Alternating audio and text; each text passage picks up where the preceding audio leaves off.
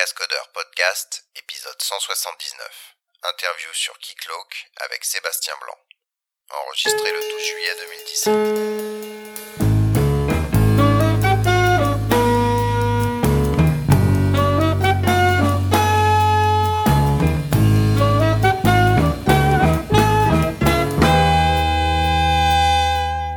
Bonjour et bienvenue au Cascodeur. On fait une interview aujourd'hui sur euh, un composant de sécurisation, on va appeler ça, et ça s'appelle Keycloak. Et pour parler de Keycloak, euh, je suis avec Sébastien Blanc qui va, euh, je pense, te faire un plaisir de se présenter. Oui, bonjour à tous. Donc, je suis Sébastien Blanc. Je suis très content de faire cette interview. Alors, je suis chez Red Hat depuis bientôt cinq ans. Et depuis bientôt un an, j'ai la chance donc de travailler sur le projet Keycloak. Euh, auparavant, j'étais sur le projet mobile de Red Hat. Et avant ça encore, euh, j'ai passé une dizaine d'années aux Pays-Bas dans des SS2I. Donc voilà pour mon profil. Je suis, bah, j'habite, euh, j'ai de la chance sur la, la French Riviera à Valoris, à côté de Nice. Et euh, donc je vous parle de mon bureau où il fait 29 degrés. voilà, voilà. Ouais. Et puis, euh, et puis il commence à y avoir de plus en plus de touristes. C'est vrai, ouais, ouais. J'ai un peu de la chance. Je suis pas sur la côte même, je suis un peu éloigné, donc euh, j'évite un peu le flux de, de touristes pour l'instant. D'accord. Alors tu fais des présentations qui sont qui ont en général plutôt des bonnes notes et les gens sont assez contents euh, d'avoir passé parce que c'est on s'amuse bien et puis en plus on apprend des choses donc on va encourager les gens je pense pour aller plus loin après l'interview s'ils veulent voir un peu plus concrètement euh, le code etc probablement d'aller sur euh, les enregistrements d'Evox France ou peut-être d'Evox tout court Oh. Euh, j'imagine que tu as dû faire des confs là-bas Oui. sur Keycloak Oui, voilà. C'est euh, alors pour Devox France, euh, il y a un Tools in Action. Pareil pour Devox Belgique. Et, je- et la semaine dernière, il y a aussi le. J'étais à Spring IO à Barcelone où j'ai fait une séance de live coding pendant une heure qui, est- qui est plutôt sympa, qui a bien marché. Donc euh, je pourrais faire passer le lien aussi. C'est euh, voilà. Il y a eu un bon feedback sur ce, ce talk là aussi. Donc voilà. Il y a un autre talk de Devox France cette année qui est un peu plus généraliste, qui est plutôt sur la gestion d'identité, qui est un peu moins centré sur Keycloak. Mais euh, les gens pourront le trouver aussi euh, sur le site de Devox. D'accord. Bon, tu me fileras les liens et puis je les mettrai dans les show notes. Ouais, ça marche. Alors, euh, bah déjà, explique-nous un petit peu Key- Keycloak en deux minutes. Euh, Kezako. Alors, Keycloak en deux minutes.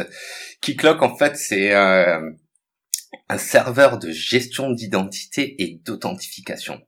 Alors, qu'est-ce que ça signifie? Ça signifie que nous, développeurs, on va pouvoir déléguer toute la partie sécurité, authentification, gestion des utilisateurs à une entité tierce, euh, Keycloak, qui va gérer tout ça pour nous. Donc, c'est pour ça que ça plaît beaucoup aux développeurs, parce que, euh, comme le dit le dicton, la sécurité c'est chiant, mais c'est important. Euh, les développeurs détestent implémenter la sécurité et souvent ils vont très mal le faire. Euh, alors, si on leur dit que ben ils ont plus à se soucier de ça, qu'on a un serveur qui va gérer tout ça pour eux, sans polluer leur propre code, leur propre appli, eh ben c'est plutôt une bonne nouvelle et c'est ce que Keycloak permet de faire. Voilà le. le- Alors, d'accord. J'ai- J'ai deux questions du coup. Alors, le pro- euh, la première, c'est, ben, je croyais que LDAP, ça faisait déjà ce boulot. Moi, à l'époque, euh, dans les années 2000, on mettait un LDAP et puis c'est là où on mettait les utilisateurs. Alors, ça a changé? Alors, euh, ce qui a changé, c'est euh, alors c'est les protocoles, c'est les, les types d'applications. Euh, LDAP, c'est c'est pas top à mettre en place pour une application mobile, par exemple. Euh, c'est assez lourd chaque fois qu'on fait une nouvelle appli web à mettre en place euh, une connexion LDAP. Alors que depuis, il existe des protocoles euh, beaucoup plus flexibles, on va dire, dont notamment OpenID et euh, Keycloak met en avant OpenID. Mais c'est pas pour autant que si vous avez déjà un LDAP existant dans votre boîte ou dans votre organisation, Keycloak pourra euh, se brancher avec votre Keycloak pour continuer à pouvoir utiliser les utilisateurs qui existent déjà dans votre LDAP. D'accord. Donc, si mon si mes sysadmins, ils, de toute façon, ils utilisent Active Directory et voilà. Donc toi, tu peux utiliser la liste des utilisateurs euh, qu'il y a là-dedans, mais, mais euh, offrir euh, l'authentification, etc.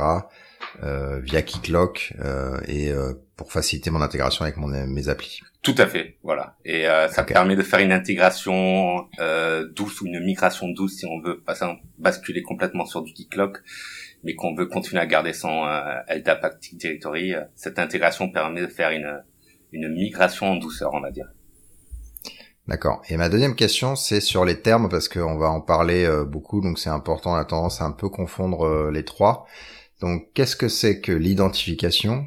Qu'est-ce que c'est que l'authentification? Et qu'est-ce que c'est que l'autorisation? Alors, euh, je vais mettre identification et authentification ensemble. L'authentification, c'est le fait de se, se, loguer en tant que personne. classiquement, sur un form, on a un nom d'utilisateur et un mot de passe.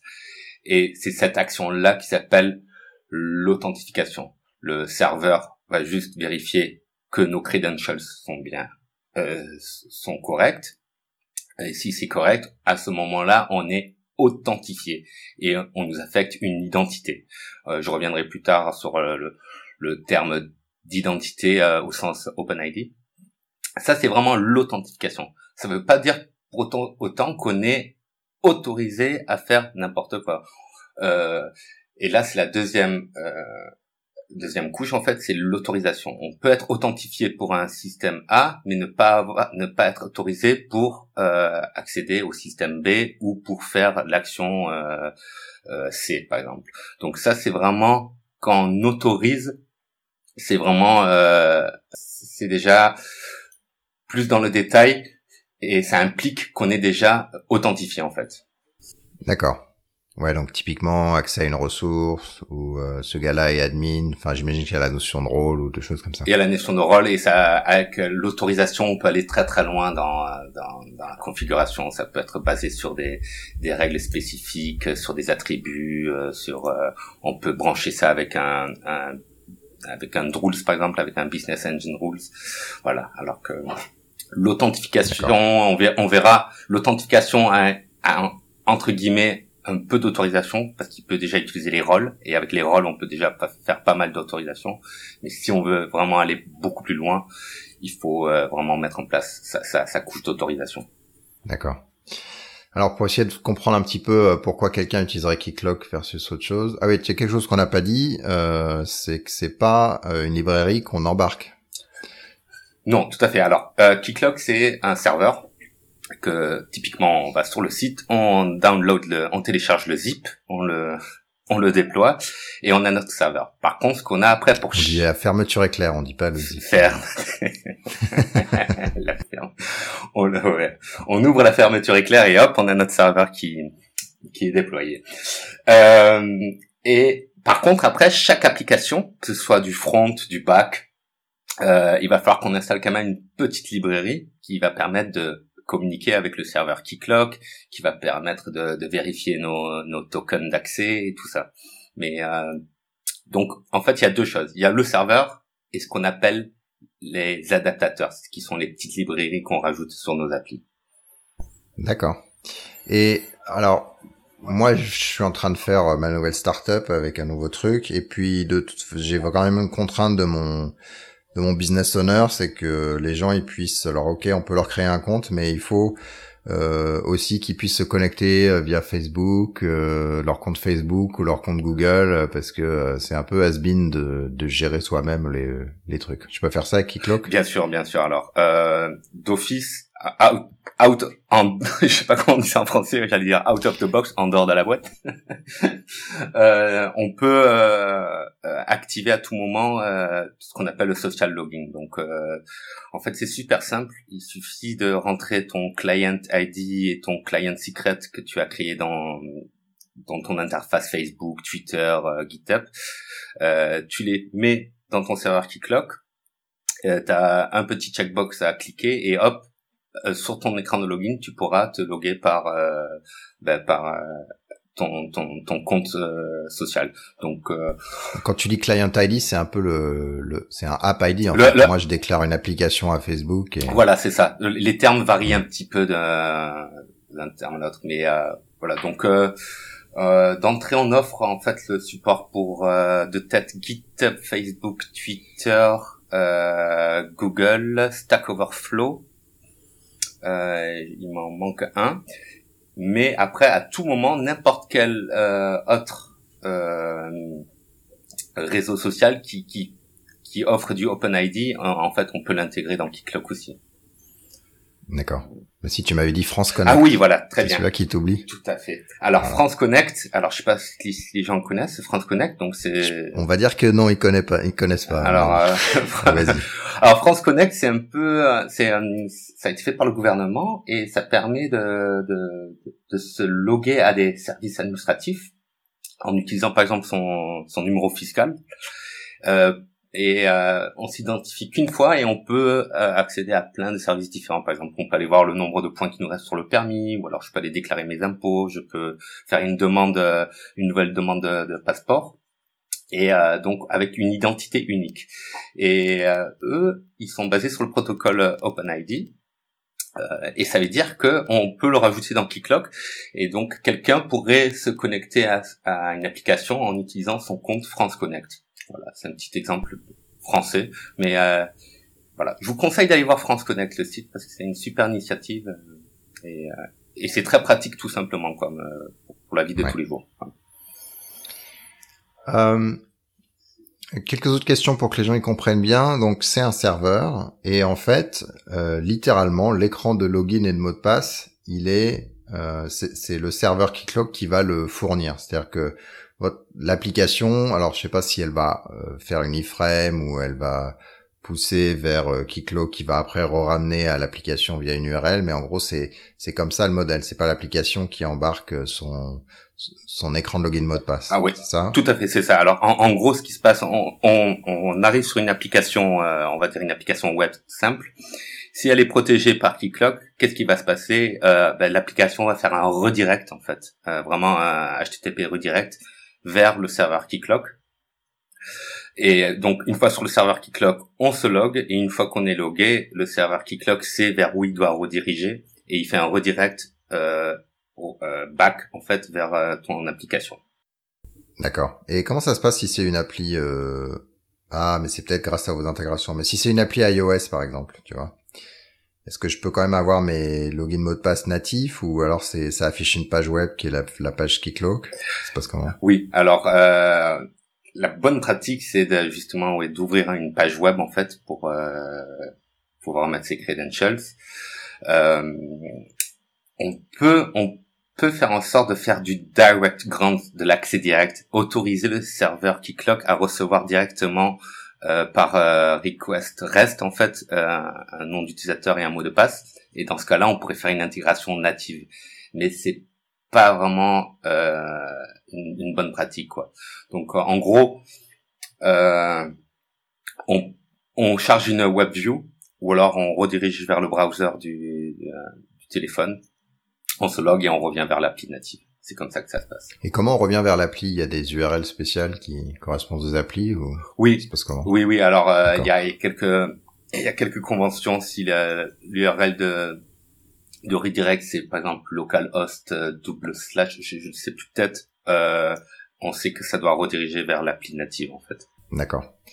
Alors ensuite, termes de fonctionnalité, alors je pense que là du coup les gens ils ont une vision et du coup c'est pour, enfin j'espère une vision correcte de Keycloak et du coup c'est pour ça qu'on peut rajouter un certain nombre de fonctionnalités. J'imagine que vous pouvez bannir des utilisateurs, euh, euh, faire un remember me pour qu'éviter qu'ils se aient à se reconnecter. Euh, tout euh, tous les jours ou voilà. Voilà alors euh, voilà. Alors ça, tout à fait on peut tout euh, customiser on va dire. Ça c'est souvent ce que je montre. La première chose que je montre quand je fais une présentation c'est une fois qu'on a l'écran de login en fait je vais sur la console web de Keycloak la, la console d'administration et je montre comment on peut euh, bah, améliorer cet écran de login. Et en effet on a bah, tout ce qui est le remember me. Euh, on a on a aussi par exemple le forgot password euh, si on a perdu son mot de passe, on, on, peut rajouter un lien et pour peu qu'on ait configuré son serveur mail dans Keycloak, eh ben Keycloak renverra un email vers l'utilisateur qui puisse initialiser son mot de passe, etc. Ah bon, vous renvoyez pas le mot de passe hein Oui. On en parlera peut-être après. en, clair, bien sûr. ouais. euh, on a toute cette. Euh, alors, on peut vraiment euh, on peut aussi activer euh, l'enregistrement de notre euh, l'enregistrement de nouvelles utilisateurs. Donc souvent sur une appli, on, a login ou alors euh, le sign up, donc le register. Ouais. et ça, on peut le rajouter aussi assez facilement et qui permet donc aux gens de s'enregistrer sur, sur son application. Ça c'est. J'ai une petite question sur le sign up. C'est un peu la tendance maintenant de vraiment séparer. je crée mon login et mon mot de passe de je remplis des informations détaillées. Avant, c'était pas le cas. On avait cet énorme formulaire avec login, mot de passe, nom, prénom, adresse, etc. Est-ce qu'on peut quand même faire cette approche legacy où vous, vraiment vous, vous focalisez sur login, mot de passe et après ça redirige vers un écran de l'application pour avoir les informations détaillées, euh, euh, adresse, nom de la personne, si l'application en a besoin? Alors, euh, nous l'approche, en fait, c'est assez flexible. Nous, on offre un écran d'enregistrement assez générique, avec, euh, il y a en fait qu'un seul euh, champ qui est obligatoire, qui est le username. Euh, L'utilisateur, s'il veut, il peut tout remplir ou pas. Une fois qu'il clique OK, il est automatiquement euh, authentifié. Par contre, ce qu'on offre aussi, et ça c'est autre chose que Kicklock offre, c'est euh, on offre des espaces, un, un espace utilisateur euh, donc en gros, c'est le profil n'importe quel utilisateur authentifié peut cliquer sur un lien et il est redirigé vers Keycloak sur son espace profil sur lequel il peut ben, justement euh, mettre à jour toutes ses informations euh, ou alors changer son mot de passe. Euh, donc on est flexible. En fait, on laisse la possibilité aux, développeurs de, le choix de, des champs qui sont obligatoires ou pas au niveau d'enregistrement. D'accord. Et euh, du coup, c'est vous qui les stockez et l'application elle peut les demander? Comment ça se passe? Oui, oui, oui. C'est alors euh, on stocke toutes toutes les informations de l'utilisateur donc euh, sont stockées euh, sur Keycloak. Il y a un certain nombre de champs qui sont prédéfinis, qui, qui sont spécifiés par la, la norme OpenID. On y reviendra plus tard peut-être. Plus des custom fields, donc des champs, des, des, par exemple un numéro d'employeur ou quoi, on peut les rajouter euh, dans cette base de données. D'accord. Euh, alors j'ai euh, des questions. Est-ce que euh, ça permet de détecter des, des gens qui essaient de créer plein de comptes ou de forcer le mot de passe, etc. Ou est-ce que vous déléguez ce genre de travail? Enfin, vous avez les logs qui vont bien pour déléguer ce genre de travail à une un outil genre fail to ban. Fail to ban. Comment ça se passe? Alors, on a un certain nombre de, d'outils pour euh, pour détecter ce genre de choses. Donc euh, on a euh, on détecte les brute force attaques. donc on va pas aussi loin que que fail to ban, mais nos logs eux par contre sont prêts à être consommés par du fail to ban. Mais mais sans forcément passer par du fail to ban, déjà le, le brute force detection permet de détecter tu, tu peux tout régler en fait. Tu peux dire si euh, sur un même compte, il y a en l'espace de 10 secondes, il y a 5 essais de mots de passe infructueux, bloque l'utilisateur, par exemple. D'accord. Ok. Voilà. Ça c'est pour le. Après, on... pour d'autres formes d'attaque classiques, par exemple le clickjacking, je sais pas si tu connais, c'est en fait tu charges. Le... Ça se fait souvent. Il, charge en fait une iframe transparente par dessus ton site Et quand et quand tu penses cliquer sur le bouton de ton site, en, fait, tu cliques sur euh, un bouton de l'iframe transparente euh, et ça leur permet de, bah, de récupérer des mots de passe et tout ça.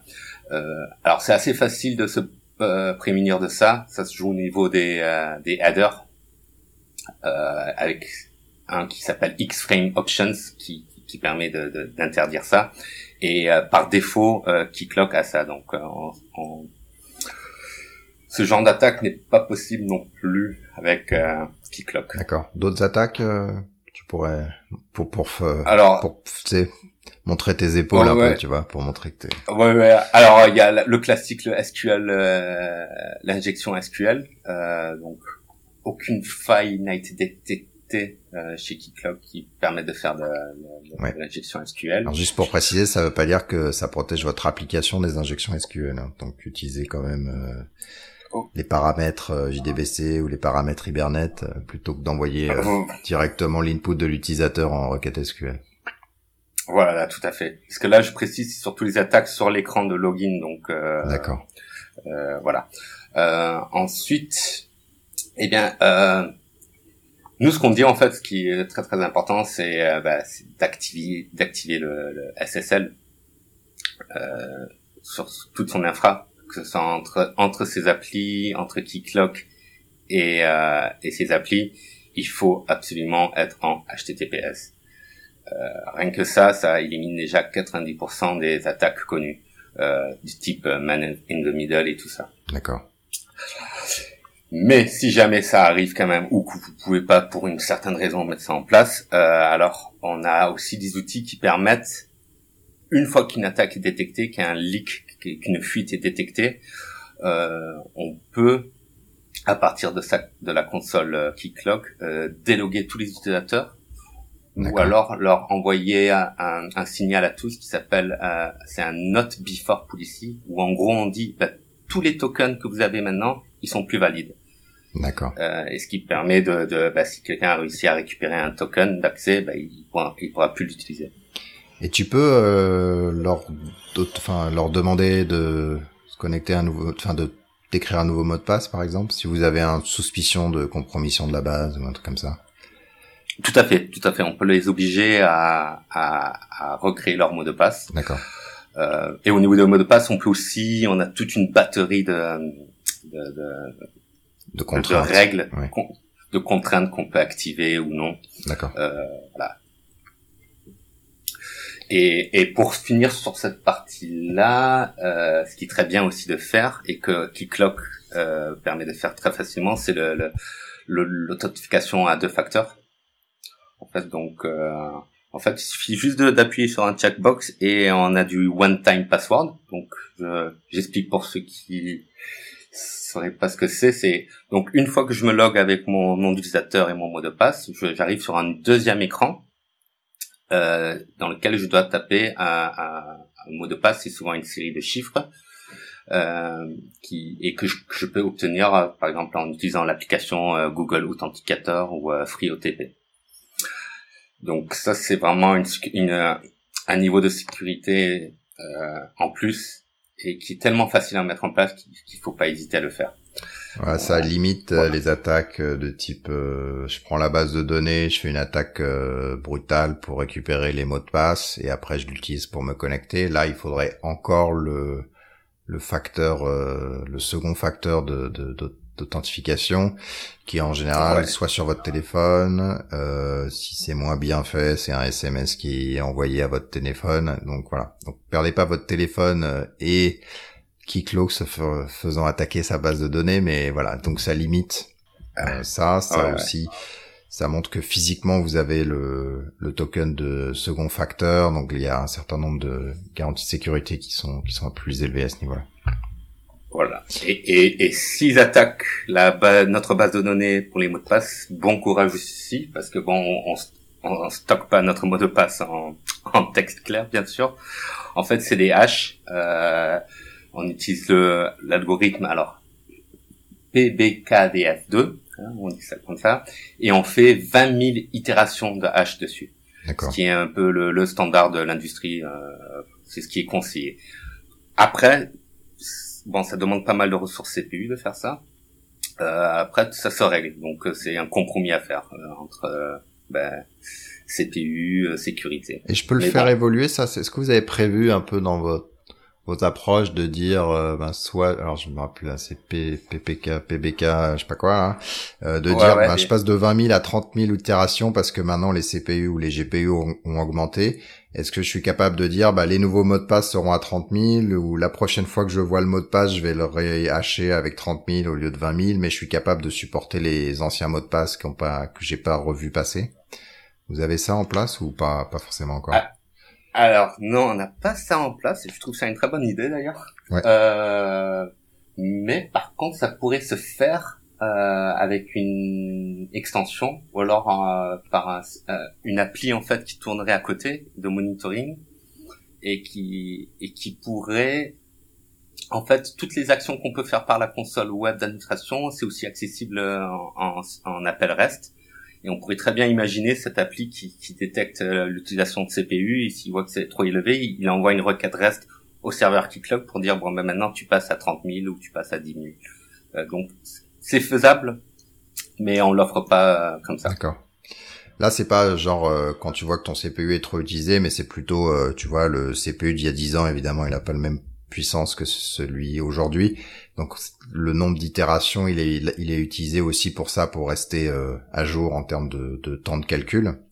Puis après, il y a des fois même carrément, tu changes d'algorithme. Donc avant, on mettait pas de, on en parlera après, mais on mettait pas de sel. Maintenant, on en met. Donc il y a des évolutions. Mais comment est-ce que tu gères la transition entre tes utilises Parce que tu n'as pas les mots de passe, d'accord? Ils sont hachés, donc tu les as pas. Oui. Euh, donc quand un utilisateur arrive, tu vas pouvoir le migrer vers le truc plus sécurisé. Mais tant qu'il n'est pas arrivé, qu'il t'a pas redonné le mot de passe, en gros, euh, tu vas pas pouvoir faire cette migration. Donc avoir euh, dans l'outil tu vois, euh, ce, ce flot de, de mise à jour qui, qui soit géré, ça pourra, ça peut être intéressant. Ça peut être intéressant, ouais, tout à fait. Et je le note. ça marche. euh, alors on va peut-être faire un petit survol des normes de sécurité. Alors peut-être pas aller dans les méga détails parce que il y en a beaucoup déjà. Euh, ouais. euh, alors avant ça, il y a un truc assez important qui s'appelle un realm. Euh, realm. Euh, voilà qui euh, fait penser à un jeu de rôle, mais en fait c'est un concept important en sécurité. Tu veux expliquer un petit peu ce que c'est maintenant qu'on a expliqué authentification, autorisation, enfin, euh, ouais, et autorisation. Ouais, ouais. Ouais, ouais. Donc, euh, Realm, et euh, je fais toujours une petite blague sur mes présentations parce que j'ai du mal à le prononcer, donc je, je dis, je parle plutôt de territoire ou de territory okay. en anglais. C'est en fait, en gros, à, à Keycloak, Keycloak marche avec cette notion de territoire qu'on lui confie et sur un territoire, il y a euh, un certain nombre de euh, d'applications qu'on va sécuriser. Et chaque territoire est isolé. Donc, euh, en gros, c'est ça. Et sur un même territoire, alors on va pouvoir permettre, on va pouvoir dire euh, bah, telle application, euh, c'est un service. Et, elle ne peut recevoir que des requêtes qui sont déjà authentifiées. Donc ça, on va parler de birir en lit. C'est ça, c'est euh, en, en, gros, c'est si c'est un service qui n'a pas de d'interaction humaine, tu vois, si, on peut pas y, on peut pas y accéder avec un navigateur. C'est juste un appel REST. Euh, on peut lui dire bah, accepte seulement les requêtes qui contiennent euh, déjà dans leur header un token d'authentification. Si c'est pas le cas, tu renvoies un 403, on va pas rediriger vers un, un écran de login parce que ça n'a pas de sens vu que c'est un autre service qui appelle. Euh, et euh, qu'est-ce que je veux dire aussi au niveau du realm? Qu'on va pouvoir faire à l'intérieur d'un même realm c'est du euh, SSO donc du single sign-on si quelqu'un se log sur une des applications de ce realm s'il accède à une autre application de ce realm il n'aura pas besoin de se euh, loguer à nouveau et ça marche dans, euh, inversement aussi s'il se délogue d'une de ces applications, ben, il sera délogué de toutes ces applications où il est authentifié dans Solid. Est-ce que ma base d'utilisateurs, elle, elle est partagée sur plusieurs euh, realms, plusieurs territoires ou... Non, non, non, elle est par. C'est complètement isolé, quoi. C'est un peu le. C'est voilà. ton multi-tenant, quoi. Tout à fait. Je dire, euh, c'est ce que, c'est exactement ce que j'allais dire. C'est, on n'est pas obligé. Euh, par défaut, on a un master realm avec Keycloak quand on le déploie. Euh, et on peut rester sur ce mastering pour son, son infra. Mais si on veut commencer à offrir du, du, euh, du multi-tenant, euh, là, ça vaut le coup de créer un realm par un tenant. D'accord. Alors, on a parlé de OpenID, qui est le, le protocole que vous que vous recommandez. Euh, oui. Ça fait quoi? Ça marche comment là en tu vois en deux minutes? Alors en deux minutes. C'est chaud. Hein Alors OpenID, c'est ouais ouais c'est chaud c'est chaud. O, o, je crois que OpenID et OS2 c'est le les trucs les plus chauds à expliquer. Euh, ouais. Il y a Kerberos quand même. ouais, bah on va en parler après. euh, OpenID en fait c'est une surcouche de OAS 2. Donc OAS 2 très rapidement, euh, les gens souvent pensent que c'est aussi un protocole euh, d'authentification de sécurité. En fait pas du tout. OAS 2 c'est juste un, un, on appelle ça un framework qui décrit comment faire de la délégation. Euh, en gros, on autorise une ressource à utiliser une autre ressource. mais ce qui manque à OAuth 2, c'est cette notion d'authentification et de gestion d'une identité.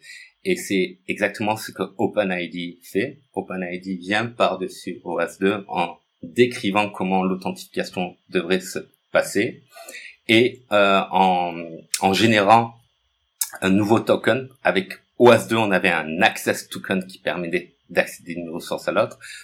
OpenID offre aussi un ID token qui est un token qui contient toutes les informations de l'utilisateur euh, authentifié.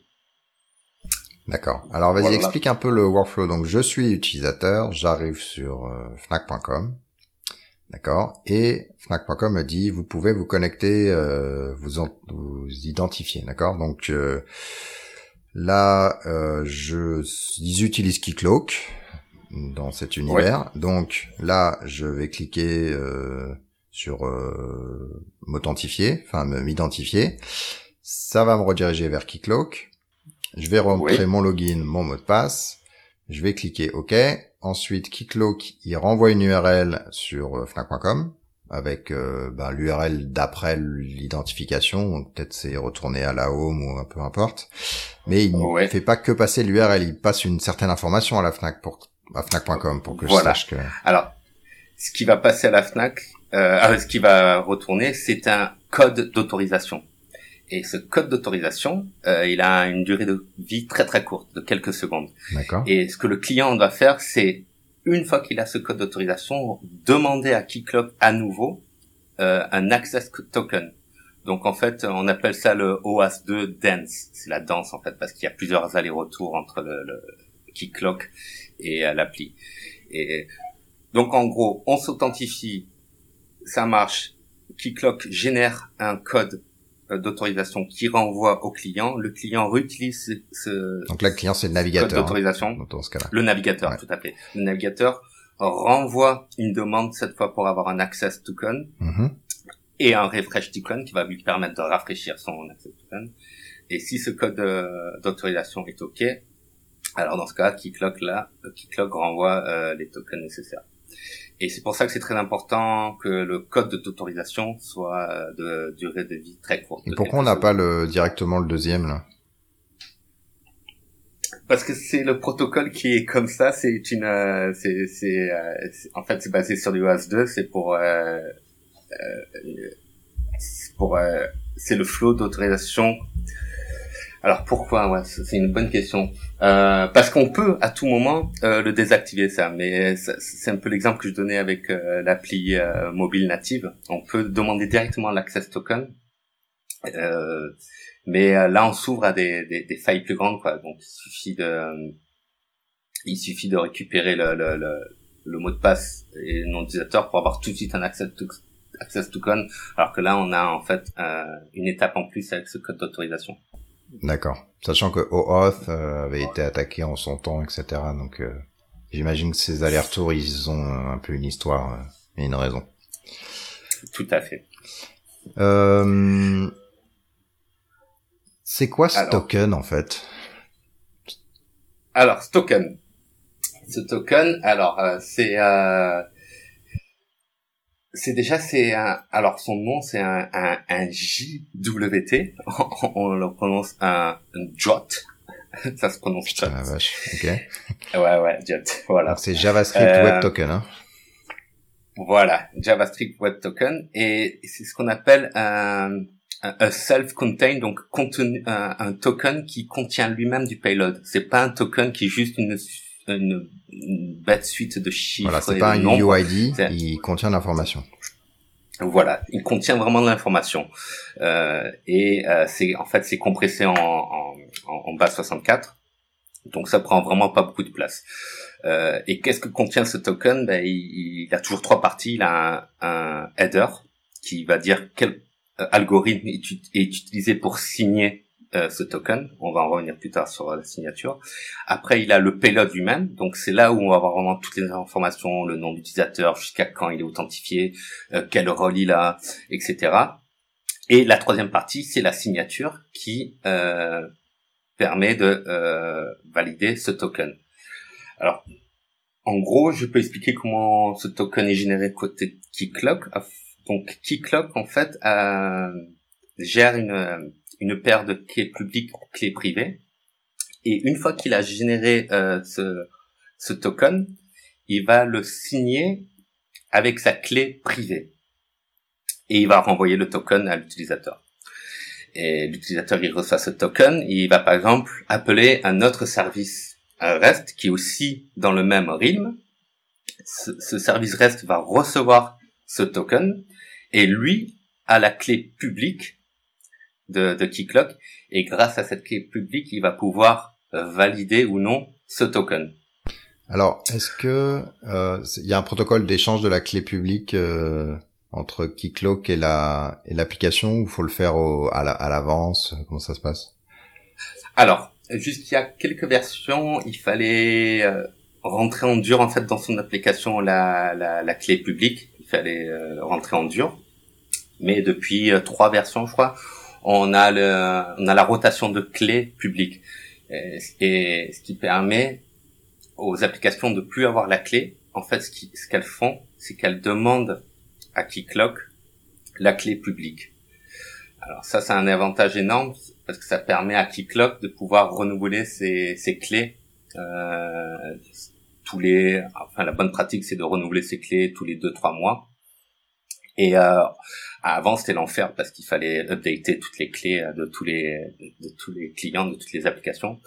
Euh, avec cette nouvelle euh, fonctionnalité, il n'y a plus besoin de faire ça vu que le client va redemander à chaque fois la clé. Enfin, à chaque fois. La première fois, après, il, a, il la met en cache. Alors je rappelle, c'est important parce que si quelqu'un euh, a eu accès à la machine Keycloak euh, et que du coup il a réussi à avoir accès à la clé privée, il va pouvoir forger des fameux tokens euh, JWT et faire croire qu'il est authentifié alors qu'il a jamais euh, essayé de s'authentifier et du coup avoir accès à plein de ressources.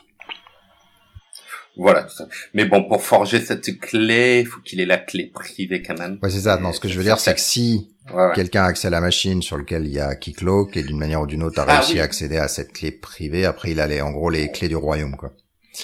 Ah oui, littéralement. Ouais, ouais. Littéralement, ouais, ouais. tout à fait. Donc euh, voilà pour le. Alors pour le token, ouais, c'est on pourrait en parler très longtemps. Euh, D'ailleurs, euh, je peux conseiller, vu qu'on a parlé de présentation, alors c'est pas une présentation que j'ai faite, mais c'est une présentation de Hubert, qui, qui, est un excellent speaker. Qui Hubert a fait hein. Voilà, Hubert Sablonnière. Il a fait euh, quelques talks sur euh, sur le sur JWT, qui sont vraiment super bien faits. Donc, euh, pour ceux qui s'intéressent, qui veulent aller un peu dans les détails de JWT, je vous conseille d'aller voir son talk. D'accord. Ok, on en a d'autres. Alors, je sais pas si tu avais fini avec euh, OpenID ou si tu voulais encore zoomer. Euh, euh, en gros, non, OpenID, non, on pourra y revenir peut-être par la suite quand on va parler d'intégration. Puis, euh, puis, après, on va peut-être essayer de comparer avec d'autres, alors en, juste en allant un peu plus vite, mais en disant ce qui est un peu différent. Donc, SAML, euh, SAML 2 en l'occurrence. Alors oui. moi, ce que je sais, c'est que c'est du euh, XML. Après, voilà, et c'est tout ce qu'il y a à dire. Non, non, mais c'est, c'est, euh, non, non, Ce qui est important de dire, c'est que euh, OpenID c'est super joli, euh, c'est, c'est le nouveau protocole, mais euh, 90% des, des applications dans le monde tournent encore sur du SAML 2. C'est encore le protocole le plus répandu. Euh, donc, il était normal qu'on offre du support pour SAML 2. Euh, SAML 2, le problème, c'est que oui, c'est. Donc SAML, ça veut dire semi-autonomous euh, machine learning. Hein. eh, pas mal. non, bon, on déconne. Hein. Oh, euh, alors, le principe est un peu le même. Euh, ça doit être Secure Authentication Markup Language, je pense. Si markup Language, tout à fait, c'est ça.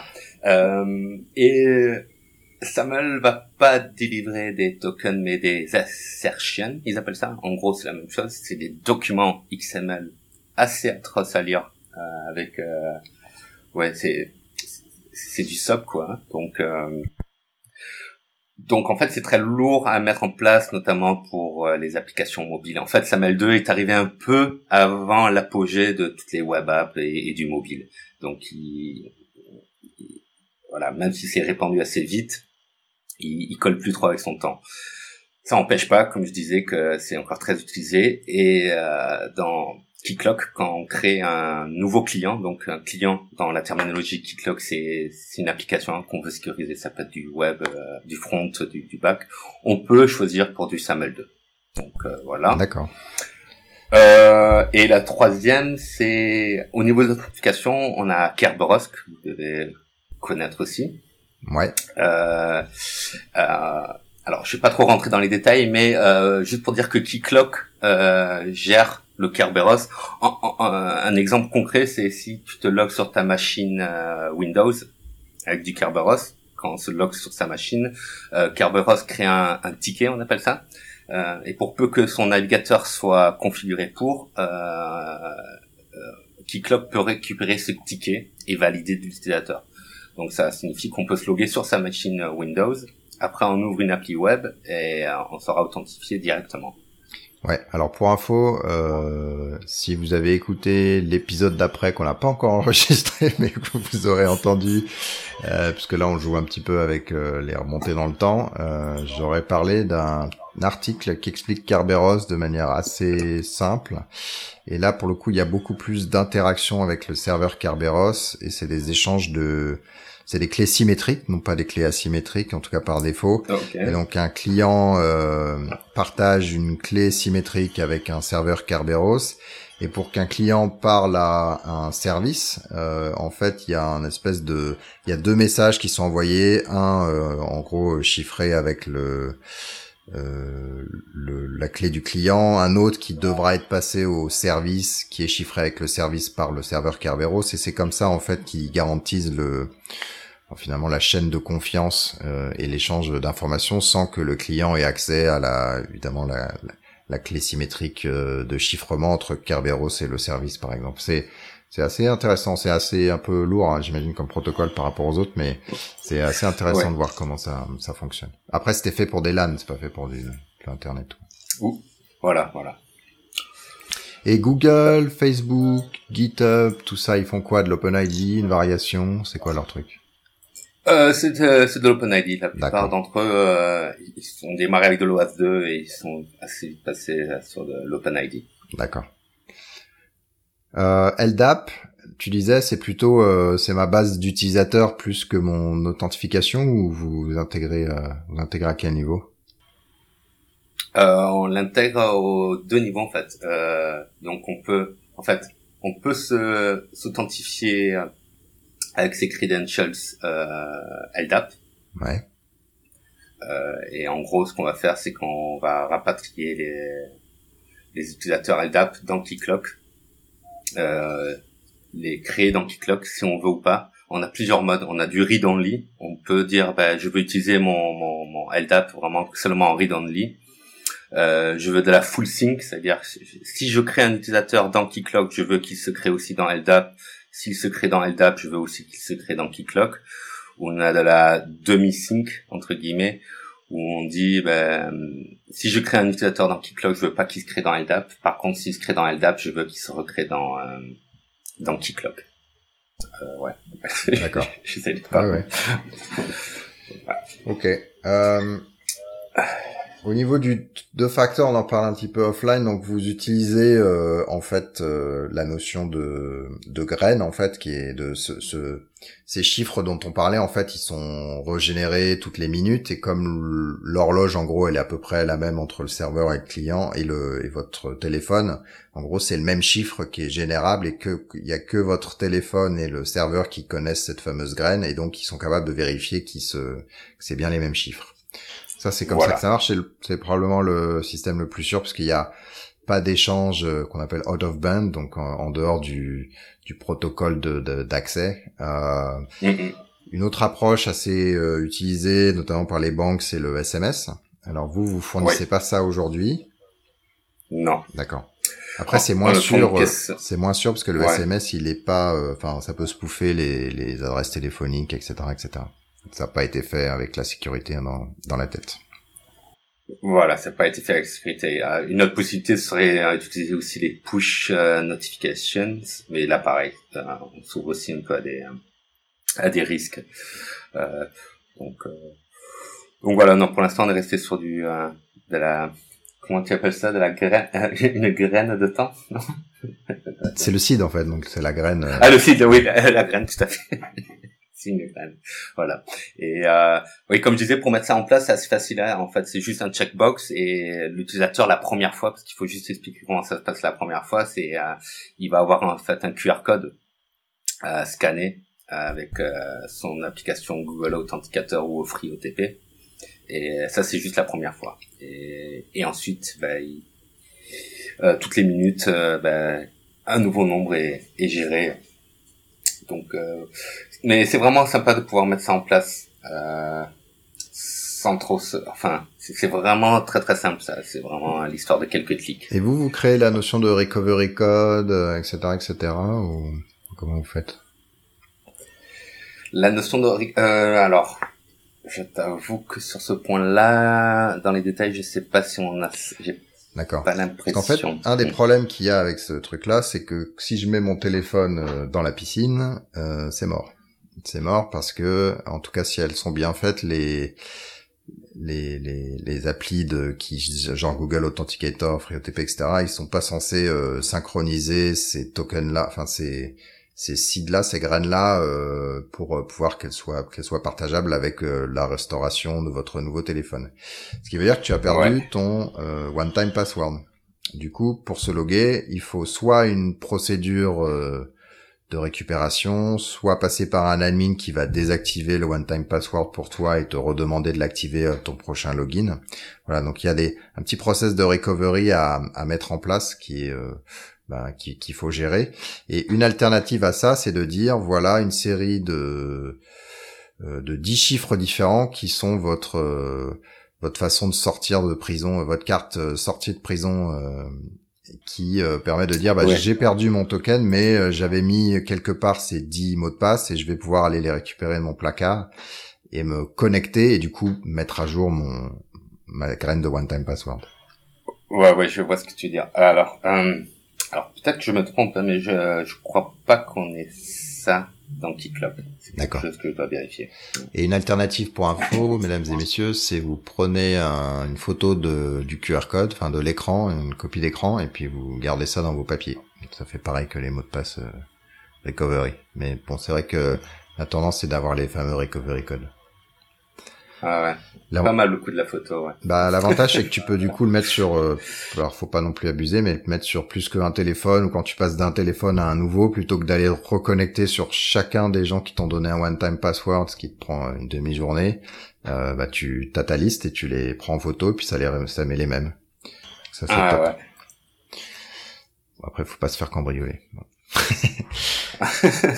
ok, on va parler un peu du développeur parce qu'on a un peu podcast de développement, de, de, développeurs. Euh, et on va essayer de dire bah, comment ça se passe. Euh, moi, je suis développeur d'une appli, donc on va prendre une appli Spring Boot euh, par exemple, puis après tu vas essayer d'expliquer quand c'est différent de, de, Spring Boot. Mais c'est quoi les étapes concrètes? Donc j'ai mon serveur Kicklock, je l'ai, j'ai ouvert la fermeture éclair, je l'ai, je l'ai installé, donc ça, ça fonctionne. J'ai développé mon appli Spring Boot, et puis voilà, là je veux mettre de la un écran de d'accès. Comment ça se passe? Ok. Alors, euh, alors t'as choisi l'exemple où l'intégration elle est la plus facile, mais c'est bien, ça va nous permettre d'y aller en douceur. Euh, avec Spring Boot, en fait, euh, ce qu'on va faire, c'est rajouter un, un, un, starter dans, dans Spring Boot. Donc, Spring Boot a cette notion de starter, c'est en fait des pommes euh, plus ou moins vides qui, qui englobent plusieurs librairies. Et en l'occurrence, on a euh, ben, un starter Kicklock. Donc en gros, tout ce qu'il lui suffit de faire, enfin la première chose à faire, c'est de rajouter le starter euh, Kicklock dans son pomme. Et ensuite, euh, on va partir euh, simple. Il n'utilise pas Spring Security, on pourrait venir par la suite, mais il veut rester sur euh, du Spring Boot de base. Ce qu'il va devoir faire, c'est définir des contraintes de sécurité. euh, telles qu'elles sont définies par en fait par la norme Java EE en fait des security constraints. D'habitude dans une appli euh, old school on va dire on, on fait ça dans son web.xml, on rajoute des security constraints et tout ça. Avec Spring Boot, c'est l'intégration est plus facile. Euh, on a un fichier de, de properties dans dans, dans, Spring Boot, on a toujours un application.properties. Et en gros, on va dire, bah, mon serveur Keycloak, il tourne à telle URL. Euh, je fais partie de tel realm. Mon client s'appelle comme ça. Et voici l'URL que je veux euh, protéger avec le rôle euh, admin, par exemple. Donc, c'est l'histoire de 5-6 lignes qu'on rajoute. Ensuite, euh, ben, on a fini en fait. On déploie Juste, je reviens sur le, la fameuse clé qui est échangée entre le les services et Keycloak, là tu peux déjà mettre une version de la clé ou faut à la première interaction cette clé-là sera téléchargée? À la première interaction, la clé elle va la euh, elle va être téléchargée. Mais tu peux aussi, si tu la connais déjà, tu peux aussi la mettre. Hein, et, ouais, parce qu'après il y a un petit risque quand même. Il y a un micro risque. Oui, il y a un micro risque. Mais après il y a un système de, de enfin, on peut sécuriser le, euh, on peut demander à Keycloak qui donne que des clés à des serveurs euh, qui ont un certificat, etc. donc on peut sécuriser à ce niveau-là aussi. Euh, mais euh, donc pour en revenir, oui, euh, on a ces quelques properties là, donc. Euh, Cela dit, non, il n'y a pas de petit risque parce que c'est une clé publique, on s'en fiche en fait. Tu peux la donner à sur Internet, ça changera pas grand-chose. Ça changera pas grand-chose, mais au cas où, si on le souhaite, on peut quand même. D'accord. Ouais. Euh, et donc, qu'est-ce qui, qu'est-ce qui va se passer quand on démarre son appli, son euh, appli Spring Boot? En fait, euh, bah, au runtime, on va détecter quel euh, container servlet on utilise, parce qu'avec Spring Boot, ça peut être euh, généralement du Tomcat, du Undertow ou du Jetty. Euh, et la petite librairie qui qui est là, il va, bah, en runtime, il va voir quel servlet container on utilise. Et si c'est du Tomcat, eh ben il va euh, rajouter des contraintes de sécurité euh, avec les classes Tomcat. Et et donc c'est transparent, je veux dire c'est transparent pour l'utilisateur. L'utilisateur n'a pas à changer son code pour sécuriser son appli. Euh, et en gros c'est tout ce qu'il a à faire. Et donc pour peu qu'on ait configuré Keycloak, euh, qu'on ait configuré le client, donc l'application Spring Boot, et eh bien dès qu'on accédera à la page euh, qui match avec la contrainte de sécurité qu'on a écrite, eh bien, on sera redirigé vers un écran de login. D'accord. Et concrètement, euh, du coup, c'est des filtres servlets d'une manière ou d'une autre qui vont parce que qu'est-ce qui se passe? À un moment Il faut que cette histoire d'échange de tokens, tu disais que c'était le client qui le faisait, donc le navigateur. Donc, quelque part, le navigateur, il a, j'imagine, un bout de JavaScript qui est spécifique à Keycloak et qu'il faut que ça, ça mette les headers qui vont bien pour que quand tu arrives sur un service, euh, tu passes le fameux token là. Token, oh, oui, oui. Alors, euh, euh oui, oui. Euh, là, je parlais pas des applis web. Là, je parlais d'une appli Spring Boot, on va dire euh, à l'ancienne, euh, avec des pages, avec des pages clientes générées côté serveur. D'accord. Euh, et euh, en fait, on n'utilise pas. Alors pour Spring Boot, on n'utilise pas un serveur filter, mais on en a un aussi. Euh, je, je, reviendrai plus tard. C'est un peu notre librairie générique. Mais pour Spring Boot, ben, en fait, ça dépend de, du serveur container. Si du Tomcat, on va utiliser une valve, l'authenticator valve qu'on peut étendre.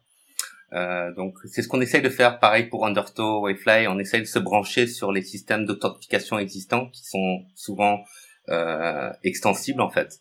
Et on se base là-dessus plutôt que faire du, euh, du filtering.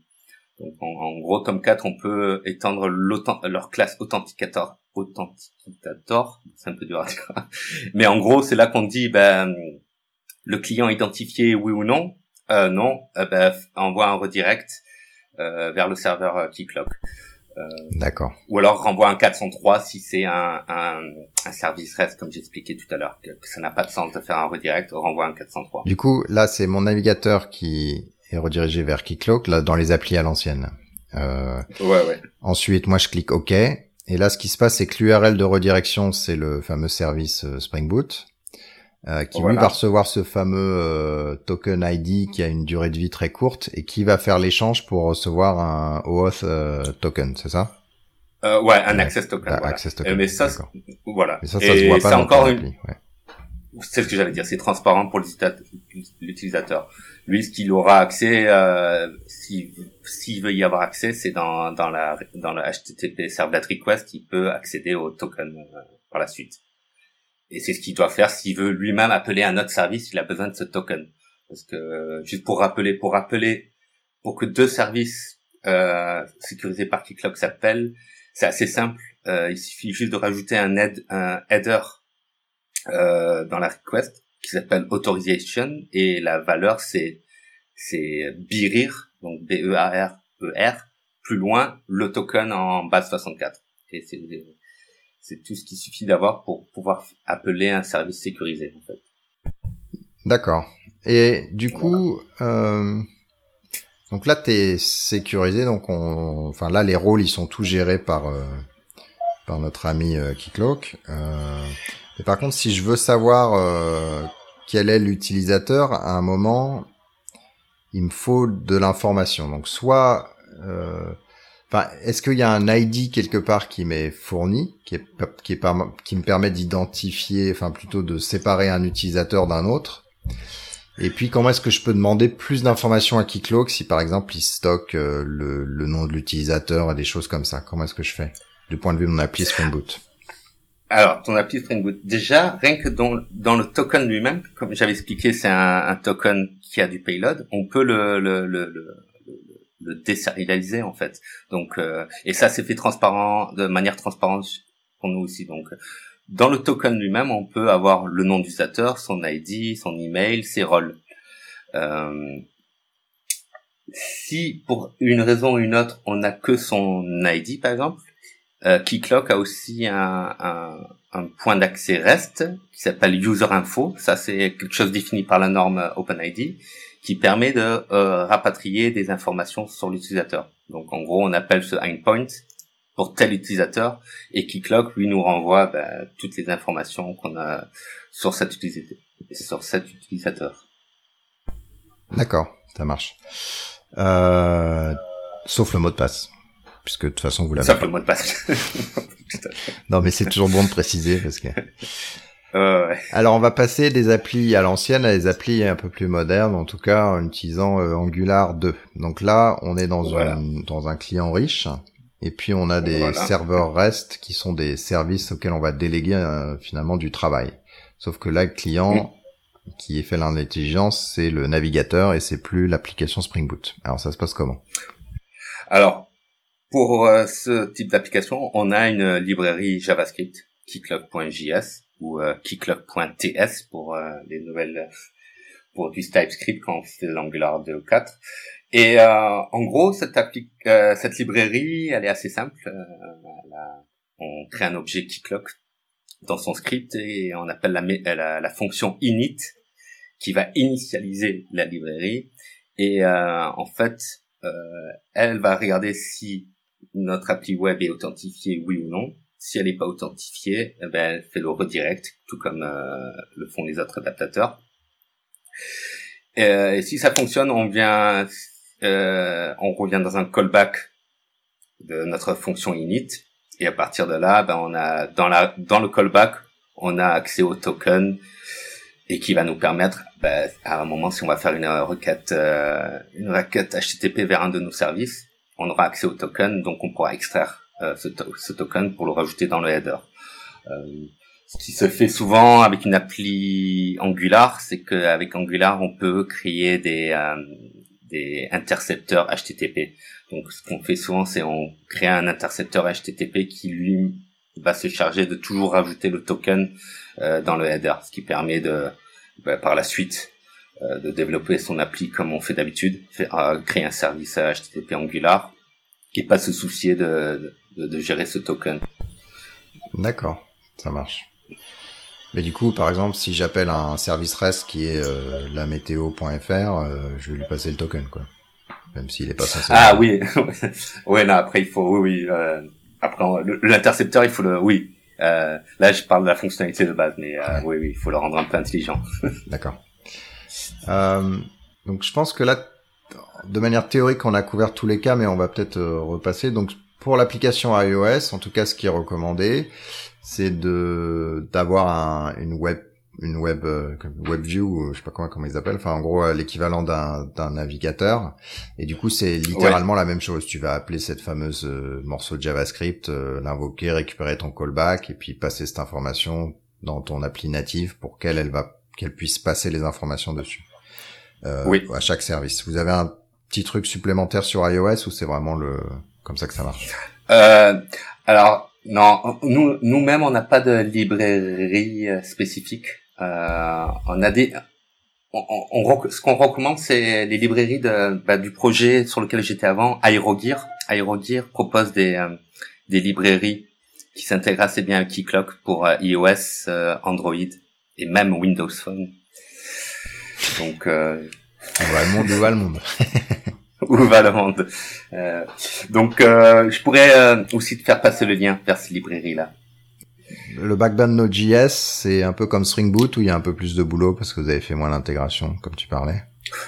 Euh, non, pour euh, du Node.js, c'est c'est tout aussi simple en fait que que Spring Boot. On a on a on a un module Node en fait qui cloque et pour ceux qui connaissent un petit peu Node, bon ça s'intègre avec Express, donc le, le le, framework web de notre Node.js. Et en gros, quand on définit une route euh, dans Express, on peut passer des middleware, ils appellent ça. Euh, à pas confondre avec middleware Java. Ils appellent et en fait, on peut passer des fonctions middleware et ce qu'on peut faire, c'est passer euh, une fonction euh, qui cloque. Donc, c'est l'intégration est très très simple avec Node.js. D'accord. Alors juste sans détailler comment c'est fait, euh, d'autres choses avec qui vous intégrez spécifiquement ou une approche générique? Alors euh, dans les autres euh, adaptateurs, ben, on offre bien sûr du support sur du tout ce qui est serveur d'application type Wellfly, EAP. EAP c'est JBoss Enterprise Application Platform pour ceux qui ne vivent pas la sauce Red Hat tous les jours.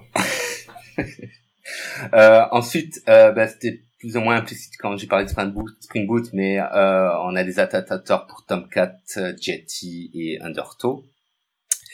Et si aucun de ces adaptateurs ne vous satisfait, ce qu'on propose donc c'est un, un, un, servlet filter. Donc là on reste dans le monde Java pour l'instant, mais si par exemple on n'a pas trop trop de chance qu'on est sur du WebSphere ou du ou autre serveur d'application, et eh ben dans ce cas-là, on peut quand même utiliser un autre servlet filter qui lui va faire euh, bah, intercepter justement les requêtes et faire les redirects, euh, les vérifications de tokens et tout ça. D'accord. Euh, on a parlé de, alors toi t'as dit SSL, mais on a parlé de TLS. Euh, Donc c'est important. Il faut le faire, même si c'est chiant euh, de réussir à faire marcher ce bousin. Tout à fait. Même si c'est encore chiant en 2017 de réussir à faire marcher ce bousin. voilà. Ouais, ouais c'est ce qu'on explique aussi. Euh, alors après, nous, on, on, conseille de le faire, euh, mais bon, pour euh, quand on est en test ou quoi, on peut aussi le désactiver. Ou on a une forme hybride, on peut dire, ben, on en a besoin pour tout ce qui est communication interne, mais euh, dès que c'est une IP interne, euh, pas besoin de, de TLS. Donc, euh, ce qui peut offrir aussi un petit peu de flexibilité. Et une API euh, interne, c'est basé sur le masque euh, de ton. Oui, voilà. Voilà. Ok. Et une question, alors c'est plutôt probablement dans le token, mais comment ça se définit ici le, pardon, blablabla, comment ça se définit le, le time to live d'un token là de, alors j'imagine l'access token, hein, il est, c'est Keycloak qui le prédéfini, on donne un certain nombre d'heures, c'est quoi typiquement? Alors, euh, c'est Keycloak qui le prédéfinit. Alors le token, euh, l'access token lui-même est assez court. Euh, J'ai pas les chiffres en tête, mais c'est euh, lors de quelques minutes, je pense. Euh, ce qui est plus long, c'est le refresh token, qui lui, bah, dès que notre token, l'access token n'est plus valide, on a toujours aussi un refresh token qui permet de demander un nouveau euh, Access Token. D'accord. Euh, et c'est géré au niveau euh, de Keycloak. Il y a des valeurs par défaut qui sont les valeurs conseillées, mais bien sûr on peut euh, euh ben, les, les, les changer, on peut changer ces valeurs. Et pour le Remember Me, c'est ça que tu stockes un refresh token dans le cookie ou c'est encore autre chose? Euh, en fait, on, non, euh, pour le Remember Me, ce qu'on fait, c'est que au lieu de faire un, session, au lieu d'utiliser un session cookie, on utilise un persistent cookie, euh, et qui, du coup, a un refresh token. Euh, ouais, c'est une bonne question là. non, mais c'est pas grave. Euh, ouais, ouais. Non, mais je crois que c'est le refresh token qui a une durée de vie euh, plus longue en fait et qui permet de de redemander un, un nouveau token. D'accord. Ok. Ah oui, parce qu'il a quelques minutes, parce que finalement c'est un peu de l'eventually consistency, quoi. C'est-à-dire que là, si le rôle il change, euh, il va pas être mis à jour tant que les access tokens sont actifs, enfin sont encore euh, vivants. C'est au prochain access token que je vais avoir cette info mais mise à jour. Voilà. D'accord. Ok, euh, on va passer un petit peu sous le capot, euh, sur comment c'est fait euh, Keycloak en lui-même. Ah, comment c'est fait alors C'est une application Go, c'est moderne maintenant, non euh, Non, en fait, c'est euh, ce qu'on a fait. Euh, c'est enfin qu'on a fait. Moi, je suis arrivé après. Ce que Bill Burke a fait, c'est de prendre un Wildfly, un serveur Wildfly, et euh, bah, de s'en servir comme base, comme euh, pour Keycloak. Donc, en fait, euh, Keycloak, c'est un serveur Wildfly déshabillé entre guillemets. Euh, et donc c'est du Java EE et euh, on utilise du, du Rest Easy, de l'Hibernate, euh, euh, plus des librairies euh, qui permettent de, bah, de créer, de, de générer les tokens, de faire un peu de, du chiffrement et tout ça. Euh, pour être honnête, il n'y a rien de vraiment trop trop sexy là-dedans. Vous avez réécrit OpenID vous-même ou s'il y avait déjà une librairie Java qui faisait un peu ça? Il n'y a pas vraiment de librairie. Il y a plutôt des librairies Java qui permettent de travailler avec les, le, de créer les tokens et, les, et de, et de les vérifier. Il n'y a pas vraiment de librairie qui gère le flow OpenID. Ça, ça on l'a implémenté nous-mêmes. Euh, c'est plutôt pour euh, la glue entre les entre le flow OpenID qu'on utilise déjà des librairies. D'accord. Il y a un truc, je sais pas si c'est clair pour tout le monde, mais le, du coup, l'application a un domaine au sens DNS. Euh, un nom de domaine et Cloak en a un autre. C'est-à-dire qu'on passe vraiment de d'un domaine à un autre. J'imagine qu'on a si c'est exposé au public, ça va être id.fnac.com euh, par exemple dans l'exemple qu'on avait pris au début. Tout à fait. Oui, oui, c'est euh, oui, oui, parce qu'on est vraiment redirigé vers le serveur euh, Keycloak et et donc on peut changer de domaine. Euh, c'est pour ça que c'est important aussi pour les applis web, par exemple, euh, euh, de bien spécifier les origines euh, quand on définit son client web euh, pour pas euh, avoir des problèmes avec euh, du, du cross origin tout ça. il faut, faut bien spécifier l'origine de l'appli vers laquelle on redirige. Sinon, on va se choper un, un core error et, et on pourra pas avoir le, le redirect vers Keycloak. Ouais. Enfin, Keycloak va refuser le l'appel. Voilà. Euh, euh... ouais. Ouais, vas-y, tu voulais rajouter des choses. Euh, ouais, je voulais juste terminer sur un des avantages d'être basé sur euh, du Wavefly. Bon, bah, c'est déjà d'être sur une base assez solide et de pouvoir profiter des avancées de Wavefly lui-même. Mais c'est aussi, par exemple, pour euh, si on veut faire du clustering avec Keycloak, eh ben on va, en fait, on va se reposer sur le clustering que Wavefly offre lui-même. Donc euh, nous-mêmes, on n'a rien fait de vraiment particulier pour le clustering. C'est il, utilise euh, la base Wildfly en fait pour ça. D'accord. Alors justement, j'ai une question là-dessus. Donc, euh, les la base de données utilisateur avec le mot de passe et les rôles, euh, voilà, éventuellement les champs supplémentaires euh, custom, ils sont dans une base de données classique là, parce que tu parlais d'Hibernate, donc une base de données relationnelle. Voilà. Euh, Est-ce qu'il y a des infos que vous gardez en mémoire? Est-ce que le, je sais pas, le le refresh token, l'access token, est-ce qu'il y a des infos qui sont qui restent en mémoire pour que euh, quand il y a une demande de d'authentification ou de réauthentification, finalement ça t'as pas besoin d'accéder à la base de données? Comment ça se passe? Oui, oui. Alors euh, tout à fait. On a on a euh, on a un certain nombre d'infos qui sont qui sont mis en cache. Oui.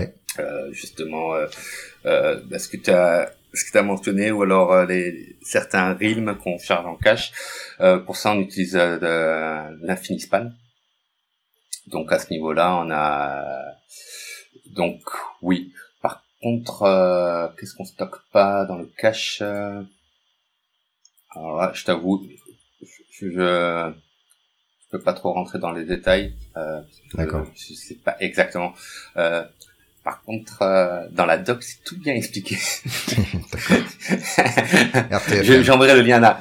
Ouais, ouais. Non, non, mais juste pour préciser, parce qu'on a vraiment une, une, une, on a vraiment une bonne doc. Je, je, je renvoie souvent les gens vers là-bas parce qu'il y a tellement de choses dans Kicklog. Il y a, il y a certains aspects que je ne maîtrise pas tout à fait encore. Euh, voilà.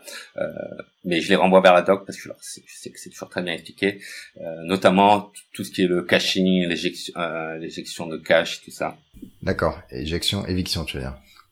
Éviction. euh, et du coup, alors juste, donc ça c'est côté serveur. Côté client, euh, on a parlé de ces fameuses librairies d'intégration. Finalement, ça implémente le protocole qu'on a vu en essayant de cacher euh, tous les allers-retours qu'un utilisateur d'une librairie de sécurité a pas envie de voir nécessairement. voilà, c'est ça. D'accord. Voilà. Et, en gros, euh, ouais, ouais, c'est donc c'est en gros c'est une librairie qui rend tout ça transparent et, et, l'utilisateur, tout ce qu'il doit fournir, en fait, c'est un, petit fichier de config, euh, c'est un fichier JSON, keyclock.json, qui contient justement l'URL de où tourne notre serveur, euh, le nom du realm et tout ça. Et c'est tout. Et définir des contraintes de sécurité. En fait, ça, on essaye de limiter à, euh, à ça ce que l'utilisateur doit faire pour sécuriser son appli. D'accord. Et vous l'avez dans donc euh, en Java, donc spécialement euh, Spring Boot. Euh, enfin, on en a on a parlé de tout cela. Il y en a d'autres, genre Go, Python, ou c'est des choses que vous vous adressez pas aujourd'hui. Alors, alors, on n'adresse pas aujourd'hui parce qu'on a enfin on n'a pas les ressources ni vraiment les connaissances dans l'équipe. Ouais. Euh, à la dernière conférence que j'avais faite, j'avais j'avais fait un peu un appel à la communauté pour un, un adaptateur Go parce que je pense que ce serait super chouette d'avoir un adaptateur Go. Et euh, il y a quelques gens qui ont réagi sur la mailing list. Euh, donc euh, ça m'étonnerait pas que qu'on ait une contribution euh, dans pas très longtemps. Parce qu'on a vraiment beaucoup de contributions sur donc j'espère en avoir une sur ça. Cool. Ah oui, alors justement, ça fait une, une transition, une transition géniale. Donc, tu parlais des extensions. Donc, euh, j'imagine qu'à chaque fois que quelqu'un vous dit ah ça serait super si on pouvait faire ça dans Kicklog, tu dis c'est super, on a un système générique d'extension qui te permet de le faire. Alors vas-y, explique un petit peu ce que ça fait. Alors, oui. Alors, pour les grosses, euh, les grosses fonctionnalités de, de, de Keyclock, c'est-à-dire l'authentification, la, la, gestion des utilisateurs, tout ça, on a des, des SPI, des SPI, on dit, donc des, des interfaces et des classes qu'on peut étendre pour créer son propre euh, module d'extension pour Keycloak. Donc, un exemple concret, c'est euh, ben, par exemple rajouter un captcha euh, euh, sur son écran de login, ou alors on a besoin de rajouter euh, le numéro employeur. Bon, ça c'est quelque chose que Keycloak n'offre pas, mais il est très facile de ben, d'étendre quelques classes, implémenter quelques euh, quelques interfaces pour euh, créer son propre module d'authentification. Et ensuite, on a ben, on a un jar qu'on a juste à, déployer, à, jeter dans son serveur Keycloak et à chaud, on peut même le déployer. Euh, pareil pour euh, la fédération d'utilisateurs. On imagine qu'on a un système euh, super compliqué qui stocke nos utilisateurs sur un fichier texte dans sa boîte. Un exemple parmi d'autres. Euh, et on voudrait pouvoir... Qui n'a jamais existé dans la vraie vie, hein, jamais, jamais. mais je dis ça parce que c'est l'exemple que nous on fournit dans, dans les Quick Start, mais on a essayé de prendre un exemple vraiment de base, mais pour expliquer que bah, oui, si tu as un fichier texte avec euh, tes utilisateurs dedans, euh, tu peux créer assez facilement une extension qui permettra d'aller chercher tes utilisateurs dans ce fichier texte. Euh, donc pour certaines parties donc de Il est très facile de créer euh, ses propres extensions pour tout ce qui est euh, événement aussi. Euh, ça peut être très utile si, ben, si, si on veut informer un autre système, par exemple, que, que quelqu'un essaye de forcer le login, qu'on veut envoyer un message à une autre appli, on peut facilement créer un, un, petit module qui, qui permet de, de, de balancer ce genre d'événement sur d'autres systèmes. En parlant des extensions, alors là on, est plutôt côté UI, mais c'est très important parce que je l'ai pas encore mentionné et c'est un peu de l'extension. C'est en fait les, les, les, les thèmes, euh, le look, le look and feel, la, la UI des, des, écrans de login et tout ça. Bien sûr, par défaut, c'est on utilise un truc assez générique avec le logo de Keycloak tout ça. Euh, mais il est bien sûr parfaitement possible de créer ses propres euh, packs de thèmes en fait, c'est des, c'est que des fichiers, c'est des templates qu'on a en fait, c'est des templates free marker. Euh, et on peut les charger par realm. Donc pour chaque realm, on peut avoir son thème euh, prédéfini, et ce qui permet de donc euh, de rajouter le logo de sa boîte. Euh. et donc on peut tout customiser. C'est pas que l'écran de login, hein, c'est aussi l'écran d'enregistrement d'un nouvel utilisateur, les emails qu'on envoie, l'espace profil de, de l'utilisateur, tout ça. C'est on peut créer son propre pack et pareil, on peut packager ça de manière assez simple euh, en zip ou en jar et balancer ça dans, dans le serveur Keycloak. D'accord. J'ai une question et une remarque. Alors, la tendance est effectivement d'avoir euh, un look and feel bien identifié sur ta page de SSO pour que l'utilisateur il s'y reconnaisse. Mmh. Euh, et qui du coup euh, dénote avec d'où il vient parce que l'appli elle a enfin les applis elles ont chacun leur style euh, du coup, aujourd'hui, c'est pas possible de dire si je viens de l'appli 1, euh, j'utilise le look and feel euh, du pack appli 1, et si je viens de l'appli 2, j'utilise le look and feel du pack appli 2, parce que tu dis que c'est géré par Reum. C'est par RIM, ouais, ouais. On a eu la DOM, ouais. Pour l'instant, c'est pas possible. On a, faut qu'on y réfléchisse parce qu'on a pas mal de demandes comme ça de, de, de, de la communauté notamment quand on arrive d'une interface mobile, ils aimeraient bien pouvoir charger une, eh vue vraiment faite pour le mobile. Euh, ouais. Donc, euh, ouais. Euh, du coup, on va passer à l'écosystème et la et la communauté. Alors, avant de parler du futur, et là, tu parlais des, des utilisateurs qui demandaient des choses, donc c'est une mauvaise transition parce qu'on va devoir faire un truc au milieu. Mais euh, c'est quoi un peu la, la concurrence euh, donc tu parlais de Spring Sécurité. Euh, alors j'ai fait en fait Keycloak VS et puis j'ai copié toute la liste de trucs et du coup tu vas pouvoir me dire Spring Security. Euh, J'imagine que c'est plutôt un complément, mais là on en a parlé, pas parlé justement pendant Spring Boot. Alors comment ça se passe? Oui, alors euh, oui, c'est plutôt un complément, on va dire, parce que Spring Security, euh, en fait, ce qu'il essaie de faire lui-même, c'est de déléguer la partie authentification à l'utilisateur, qui doit il y a, il y a une partie par défaut, mais c'est très facile de, de, de, déléguer ça. Et ça tombe bien. Euh, nous, on s'est intégré avec ça. Donc, Spring Security, en fait, il va déléguer toute la partie authentification à Keycloak. D'accord. Euh, et donc, ça plaît beaucoup aux développeurs Spring parce qu'ils peuvent, euh, ils ont quasiment rien à changer dans leur appli. S'ils utilisent déjà des Spring Security, en gros, faut qu'ils aient, faut qu'ils héritent d'une classe que nous on, on, on fournit et c'est tout ce qu'ils ont à faire. Ils ont pratiquement pas changé leur code et ils peuvent utiliser la Spring Security avec Keycloak. D'accord. Euh, voilà. Mais en concurrent, donc, ben, on n'est pas les, oui, on n'est pas les seuls. Euh, il y a beaucoup. Alors, moi, je crois le plus connu, c'est ZeroHot.com. Euh, c'est un service euh, hébergé, service SaaS, euh, qui est, mais bon, qui est payant et pas open source. euh, en concurrent, donc lui c'est le gros gros concurrent on va dire. Euh, après côté Java on a Forge Rock qui en fait, euh, alors ça s'appelait Open IAM avant et c'était ça appartenait à Oracle qui l'a lâché et ça a été récupéré par une boîte de Grenoble d'ailleurs qui sont à Grenoble. Donc euh, eux c'est un peu des concurrents. Ludo, etc. Oui, voilà. Euh, donc après il y a toute une liste. Hein, on est, oui, on ça c'est open source aussi. Oh. Pour le coup. Euh, ça c'est open source aussi, oui, oui, oui. Euh, et après il y a des il y a des produits comme WebStorms, etc. Euh, il y en a pas mal.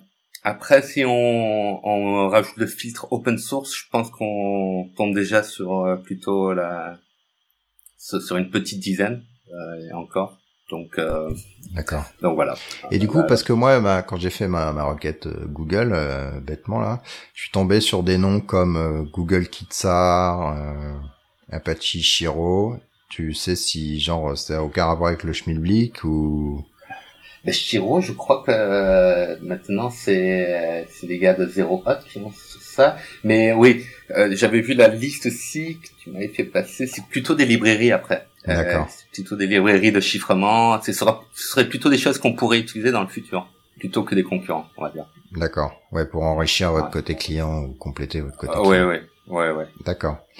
Alors du coup, le futur euh, de Keycloak, euh, de sa communauté. Vas-y, là c'est ton, c'est ton moment libre. moment libre. Alors, euh, avant le futur, ouais, un petit peu parler de la communauté, ouais, euh, parce que je suis super content. On a vraiment une, euh, on est un produit assez jeune entre guillemets. Ouais, on a, on a un peu plus de deux ans, mais euh, c'est depuis un an, on sent vraiment la communauté qui grossit. On, on le voit par, bah, par le trafic qu'il y a sur la mailing list, sur sur les questions sur Stack Overflow. J'ai découvert dernièrement qu'il y avait des, centaines de questions de Keycloak sur Stack Overflow. Euh, donc ça c'est super chouette et parce que c'est une communauté très active qui, qui contribue. Donc par exemple toute la partie Spring Boot, Spring Security, euh, à l'origine ça a été euh, c'est une contribution. Et depuis on l'a repris nous sous la main, on a un peu poliché, on a un peu euh, mis ça euh, on a un petit peu nettoyé le code, mais c'est quand même une grosse fonctionnalité qui est super utilisée et ça a été contribué. Donc, euh, je suis très content là-dessus. Euh, D'ailleurs, euh, je conseille à tout le monde, s'ils ont des questions sur TikTok, de venir sur la, mailing list. On est, on est, assez réactif et euh, bon, vous aurez probablement votre réponse. Euh, et surtout, ouais, n'hésitez pas à contribuer. On est le process est assez simple, là, comme euh, tout projet open source. Euh, envoyer un petit mail sur la mailing list, ouvrir un ticket et, et proposer une pull request. Et, et, et, si, si elle est bien, si elle est testée, si elle correspond vraiment à un besoin pas trop générique, on va dire, ben il y a de fortes chances qu'elle sera embarquée dans pas trop spécifique hein, parce que ça on en a le, le, le, petit if en plus qui permet de régler le CAF pour une telle personne non mais je veux dire euh, si c'est si, si propre, bien documenté, tout ça, euh, on fait des releases toutes les six semaines euh, et c'est c'est possible que ce soit embarqué assez rapidement dans une release. Donc, D'accord. Euh, euh, alors l'avenir, l'avenir. Alors il y a plusieurs choses. C'est ben, déjà au niveau des, euh, ben, des, des, des adaptateurs, donc de ces petites librairies. Déjà je mentionnais que on aimerait bien en avoir un peu plus en Go par exemple mais en même temps, on est alors ça, ça c'est du très très récent. Hein. On a commencé à en discuter il y a, il y a, deux semaines. C'est euh, euh, la notion de créer un, un, un, adaptateur super générique qui agirait un peu comme un proxy, euh, mais un proxy qui qui serait installé avec chaque application. On, on parle de sidecar euh, project. C'est un peu les un peu le nouveau buzz de ces derniers temps. Euh, ouais, bah, c'est typiquement euh, intéressant dans des plateformes as a service, euh, enfin en tout cas dans oh. Kubernetes, on a cette notion de pod où il y a plusieurs euh, containers Docker qui sont déployés en même temps et du coup on peut mettre un sidecar de sécurité à côté de son appli et l'application voilà. elle peut être stupide à appeler le localhost, euh, enfin pas localhost mais bon le, le, sidecar et puis après le sidecar fait l'intelligence et les trucs un peu complexes et comme ça l'application elle a zéro problème de de dépendance avec tes librairies ou des choses comme ça. Voilà, tout à fait, c'est ça. Et là, on est vraiment en phase de un peu de brainstorming et il nous faut un truc un peu de concret. Et je sais pas si tu connais Istio, euh, qui est euh, donc cette espèce de framework de mashup euh, qui tourne justement sur Kubernetes. Ouais.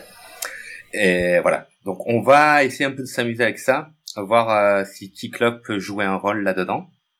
Euh, parce que concrètement aujourd'hui ils ont déjà une notion de, de, de sidecar d'authentification mais qui utilise euh, la, partie authentification de Kubernetes.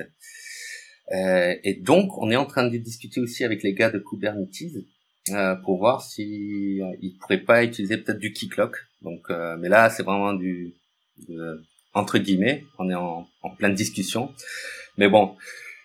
Donc l'avenir se situe pas mal de ce côté-là, on va dire. Donc euh, le fait de pouvoir ouvrir, offrir un, un adaptateur vraiment très léger euh, qui sera sûrement pas écrit en Java. je, je peux déjà le dire, parce qu'on a des, ouais, pour éviter des problèmes de d'empreinte mémoire, etc. Ouais. Euh, voilà, ça c'est du côté euh, SaaS, euh, Kubernetes, tout ça. Euh, on aimerait bien aussi regarder un peu du côté de, l'IoT, euh, des objets connectés. Est-ce que TikTok pourrait jouer un rôle là-dedans? Comment on pourrait sécuriser des, objets?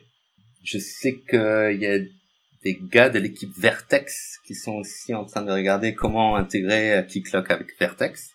Donc euh, ça peut être euh, sympa aussi. Euh, et à côté de ça, ben on on essaye de, de, rester collé à la norme OpenID qui qui évolue un petit peu. On essaye donc du développement classique, on va dire, de, de mise à jour. Euh, voilà en gros le futur. Mais euh, bon, au bout, d'un moment, ouais, on sera feature complete aussi. Ce sera voilà. Ce sera... Voilà. Et après, il faudrait plus assez de release et un concurrent arrivera. non, je déconne. voilà, voilà, voilà. cool. Bah écoute, merci. Euh, les gens qui sont plus intéressés, c'est quoi? Keycloak.io. Alors c'est K-E-Y-C-L-O-A-K.io, c'est ça? Euh, point .org, je crois. Point .org. Point .org. Raté. Point .org. ah oui, c'est votre euh, guidebooks.io, ok. Ouais. Euh, c'est, notre guidebooks, voilà. Euh, donc, ouais, ça c'est le bon point d'entrée. D'accord. Keyclub.org. Et ben là, ils peuvent euh, tout voir, la doc, euh, télécharger le serveur, il y a les liens vers notre mailing list, vers notre blog. Donc, ouais, de là, ils peuvent tout faire. Super. Bah écoute, merci beaucoup euh, d'avoir euh, échangé avec nous et puis j'espère que ça fera plaisir, enfin ça sera utile à certains et peut-être que tu auras des contributions euh, estampillées cascodeur, on ne sait jamais. Ah c'est ah, super. Ça marche. Merci Seb. Ouais, merci Emmanuel.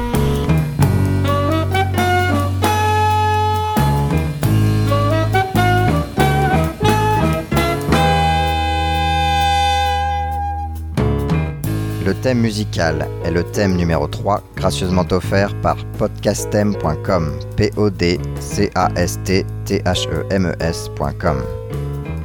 Le logo a été dessiné par Nicolas Martignol, alias le Touilleur Express. www.touilleur-express.fr